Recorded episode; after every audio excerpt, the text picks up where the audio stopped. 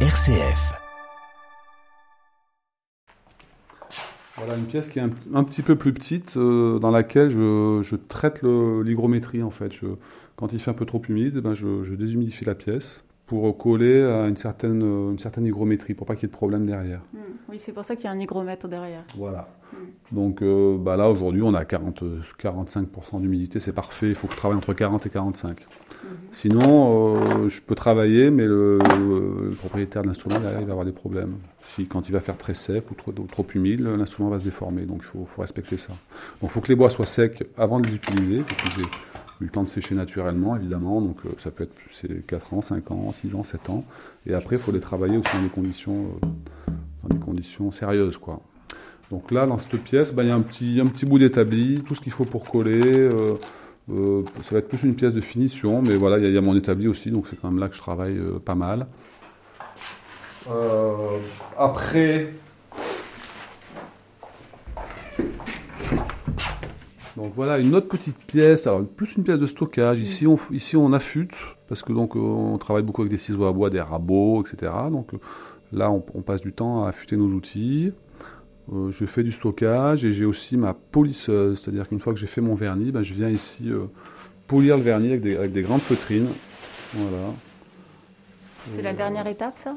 Oui, ça c'est là on est dans les finitions. C'est pas les, les étapes les plus rigolotes parce que c'est très long, on passe beaucoup de temps finalement les vernis à les poncer, les polir pour leur don- donner un aspect parfait. Donc il faut, faut on- voilà, on, vise, on vise quelque chose de, parfait. Après, ça reste de l'artisanat, mais on passe quand même beaucoup de temps pour arriver à ce résultat-là. Et bah oui, les finitions d'une guitare, quand la guitare est brute avant vernis, encore quasiment euh, 3 à 4 jours de, travail pour vraiment l'amener jusqu'au bout. Et c'est c'est un travail assez, assez laborieux et pénible à la fin, je trouve. Après, on arrive au bout, donc c'est sympa quand même.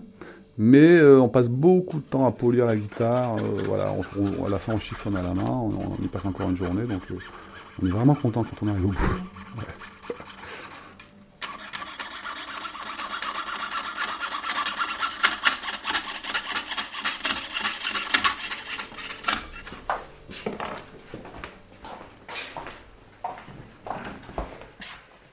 Et alors, dernière, dernière pièce, euh, qui sera certainement une pièce de travail, mais j'ai toujours eu dans mes ateliers une petite pièce. euh, alors, c'est le bureau, c'est le, showroom, entre guillemets, c'est là que on peut essayer mes guitares, on peut voir mes instruments.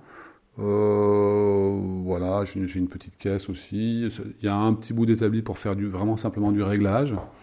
Donc voilà, cette pièce, elle est hors poussière. Euh, elle donne accès aussi à ma cabine à vernis, parce qu'effectivement, il y a une cabine à vernis aussi qui, donne sur le jardin.